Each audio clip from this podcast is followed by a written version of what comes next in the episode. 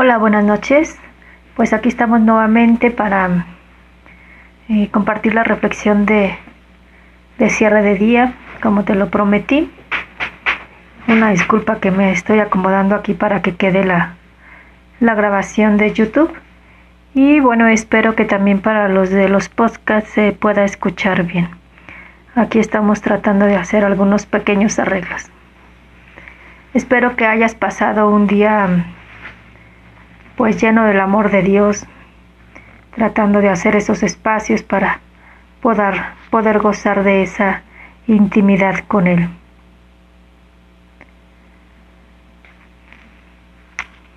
Yo la verdad que me quedé con esta frase del Salmo 118. Señor, que tu amor me consuele. Conforme a las promesas que me has hecho. Muéstrame tu ternura y viviré porque en tu ley he puesto mi contento. Ay, así como que desde la mañana que estaba meditando la palabra fue algo que me llenó el alma, ¿no? O sea, porque en tu ley he puesto mi contento. Me suena muy a San Juan de la Cruz, muy a Santa Teresa de Ávila, ¿no? Que esto, esta corriente espiritual de la nada, para que el todo te llene y pues el todo es Él. Y bueno, haciendo resumen de, de, la primera lectura, pues esa parte, ¿no? De, de pedir la sabiduría y la prudencia a Dios para cada momento de nuestra vida. Y yo traté de, de cada momento hacer conciencia de ello, ¿no? En cada momento que me encontraba con una hermana, que iniciaba alguna actividad, cuando iba caminando, ¿verdad? Me hacía consciente cuando movía mis pies y cuando avanzaba con uno, después el otro, y yo decía, pues así es, ¿no? Así es el cómo uno va decidiendo actuar con, con la guía de Dios. Decides caminar con o sin Él. Y preguntarle, o sea, creo que es ir haciendo un hábito, ¿no? El ir preguntándole a cada momento qué es lo que Él desea, por sencillo que parezca. Bueno, quiero compartirte sobre el Evangelio, es de Mateo, capítulo 13, versículo del 13, versículo del 44 al 52, que es muy bonito, a mí la verdad me recordó mi vocación. En aquel tiempo Jesús dijo a sus discípulos, el reino de los cielos se parece a un tesoro escondido en un campo. El que lo encuentra lo vuelve a esconder y lleno de alegría va y vende cuanto tiene y compra aquel campo.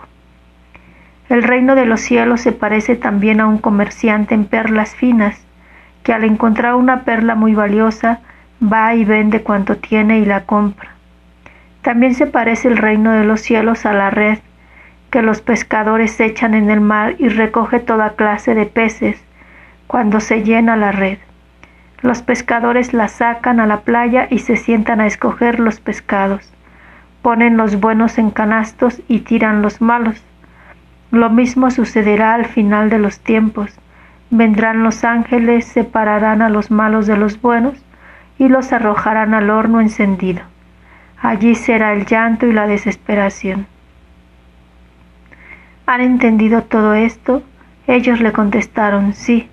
Entonces él les dijo, por eso todo escriba instruido en las cosas del reino de los cielos es semejante al padre de familia, que va sacando de su tesoro cosas nuevas y cosas antiguas. Palabra del Señor. Em, empiezo por el final. Esta frase va sacando de su tesoro cosas nuevas y cosas antiguas quiero perdón es que estoy tratando de acomodarme porque aquí en la cámara de del de YouTube refleja mucho la luz del foco. Em, te decía que quiero empezar por el final porque esta frase de va sacando de su tesoro cosas nuevas y cosas antiguas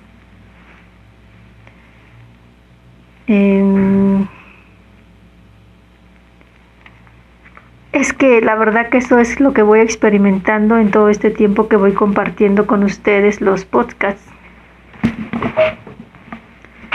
Voy recordando muchos momentos de mi caminar religioso, pero también voy rescatando eh, muchas anécdotas, muchas enseñanzas, recuerdos con mi familia, con mis papás principalmente. Y, y es eso, ¿no? Va sacando de su tesoro cosas nuevas y cosas antiguas. Hoy cuando te compartía en la mañana, cuando yo te decía, recuerdo que mamá me tomaba de la mano para cruzar la calle. Ese es uno de los aspectos que yo me acordé. Pero la verdad que el primero que se me vino a la cabeza fue cuando yo empecé pues a ser mujer, ¿no? A pasar a la edad juvenil. Fue mi, mi primer periodo. Y me pareció tan bonito recordar eso porque yo recuerdo que, que mi hermana le dijo a mi mamá y después mi mamá no estaba y cuando llegó le dijo, y cuando ella llegó me habló, ella estaba acostada, y recuerdo que me, me cogió de la mano y me dio un apretón. Yo en ese momento, le soy sincera, hubiera querido que me dijera más, pero hoy es releer esa parte y, y decir, con ese apretón de manos, me lo dijo todo, era su todo, era, sí, su todo. Y, entonces es muy bonito rescatarlo porque yo digo, ahora voy caminando con los dos apretones, ¿no? Con el de mi mamá de adolescente y con el de mi papá a mis 42 años, ¿no? Cuando, cuando iba a fallecer. Y por eso quise eh, rescatar esta frase, va sacando de su tesoro cosas nuevas y cosas antiguas. Y es como yo puedo releer esta lectura. Siento que hay un primer momento en el que uno escuchó el llamado generalmente es en la juventud, y donde caminas, wow, donde todo te parece color de rosa, donde lo estás dispuesta a darlo todo, dispuesto a darlo todo, te parece poco todo el sacrificio. Em, y vas eso, caminando como entre nubes, ¿no? Vas queriendo que los demás entiendan lo que, pues a lo mejor tú no entiendes, pero, pero tienes tan fresco el llamado que, que vas adelante, ¿no? Pero esta, vuelvo a esta última frase. Allí, mm, va sacando de su tesoro cosas nuevas y cosas antiguas.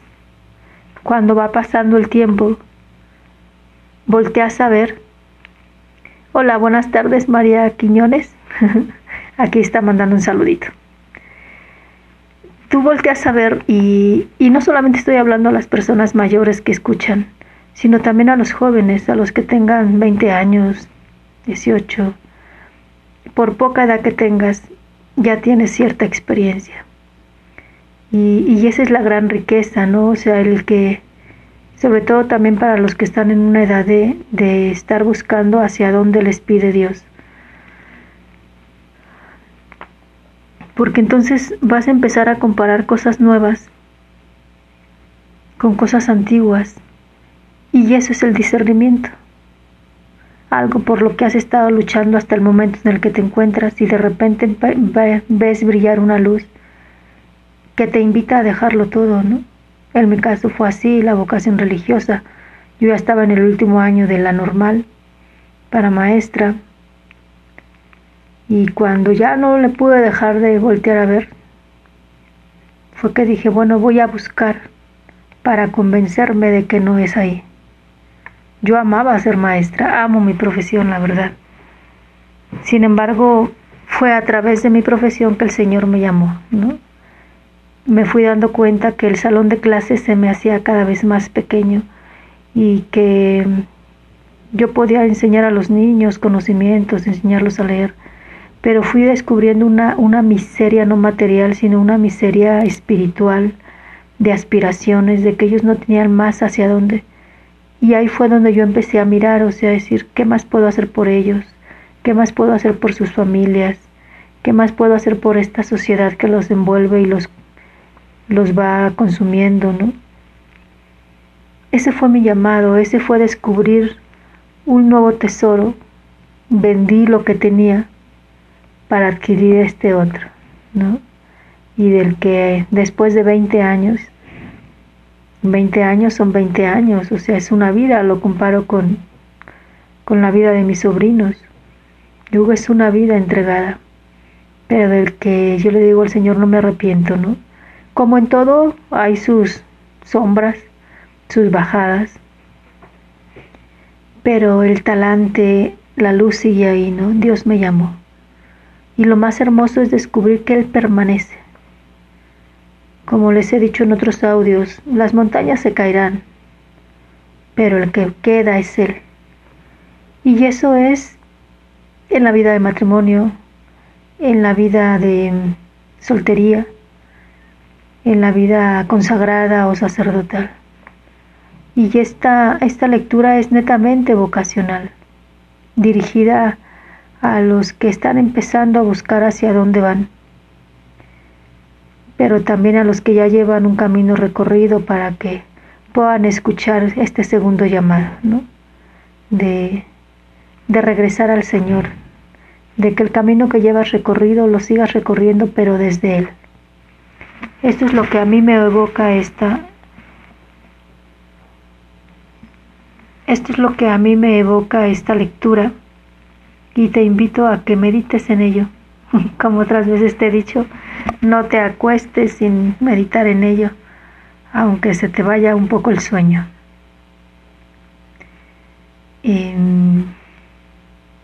sí, medita en ello. Existen las segundas llamadas dentro de un primer llamado. Pregúntale al Señor hacia dónde te está pidiendo ir. Y y al que está iniciando a buscar. Aunque tengas miedo, utiliza ese miedo como una herramienta para buscar cuál es a lo que el Señor te está llamando, porque ahí va a estar tu felicidad. A veces nos da miedo, a veces nos duele, yo te confieso, a mí me dolió muchísimo venirme. Yo me creía la esperanza de mi familia, estaban viviendo económicamente un momento muy difícil y yo estaba a punto de terminar mi carrera, tener una plaza donde un sueldito, aunque no fuera mucho, eh, era algo seguro.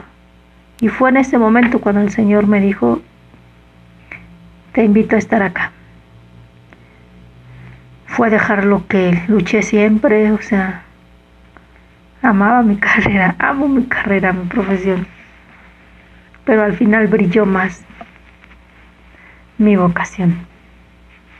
Dejé por lo que también siempre pospuse, siempre dije, ya que termine mi carrera, ahora sí empiezo a ver a quien conozco, con quien me caso y tengo mi familia, mis hijos. A, a mis hermanas de congregación les da risa cuando les digo que yo tenía ya planeados los meses en los que yo iba a tener a mis hijos, porque quería juntar mis permisos de incapacidad con mis vacaciones. Todavía ni siquiera conocía con quien iba, bueno, más o menos conocía a alguien, ¿verdad? Pero no es que algo que se diera, ¿verdad? Totalmente. Pero lo comparto porque es decir, tenía mis sueños. Pospuse lo que yo siempre quise hasta que terminara mi escuela. Y pues el Señor me lo cumplió, pero no de la manera que yo pensaba, ¿no? Terminé mi escuela, me gradué, me titulé, y a los seis meses después entré a la congregación. Tomar opciones duele, sí, pero les puedo decir que vale la pena. Quien opta por casarse tendrá que dejar al resto, ¿no? Para poder decidirse por alguien. En saludos a los que están mandando mensajitos, les pido de favor que cuando ya se suba la grabación puedan ver que sí se hayan quedado grabados para poder responderles. Porque ahorita están vivo y no sé si sí se queden guardados. Y con mucho gusto respondo a los comentarios. Te decía, vale la pena tomar decisiones. Yo creo que no hay cosas de las que me han dolido tanto como ver vocaciones frustradas, vocaciones de de mujeres que sentían el llamado y que no se atrevieron por no dejar una carrera, de jóvenes hombres que sentían el llamado a, al sacerdocio no se atrevieron por no dejar una carrera, por no dejar una vida sentimental. Y verlos llorar después, créanme que es muy fuerte. Así que ahorita que esta lectura es vocacional y, que estos medios son para eso, los invito a que se echen el clavado. Soy tu hermana María Guadalupe Ortega Sánchez, religiosa de la Cruz. Búscanos en nuestras diferentes redes sociales y con mucho gusto podemos atenderte. Ayúdenme a hacer mediación para que los jóvenes cada vez más encuentren su vocación y los que ya tenemos un camino que no caigamos en una mediocridad, sino que sigamos diciéndole que sí al Señor. Como que no es algo muy bonito decir que antes lo apostamos todo para que nos quedemos a la mitad de camino, ¿no? Llámese vida de matrimonio, vida laical o vida consagrada. Una vez mi padrino cuando entré a la congregación me dijo, le dijo a mi papá que me dijera, se quedó que no entendió, ¿verdad? Y dice, solo dile a mi hijada que lo que se hace se hace bien. Entonces se los paso al costo, lo que se hace se hace bien. Si un día apostaste por el lugar en el que estás, no dejes enfriarlo. ¿Sí? Nos vemos mañana. Dios te bendiga. Gracias a los que están escuchando en Spotify, en Anchor y en otras y en las otras plataformas de podcasts. Los invitamos a que puedan seguir compartiendo estos audios y en YouTube que puedan seguir compartiendo también los videos. Dios les bendiga. Buenas noches.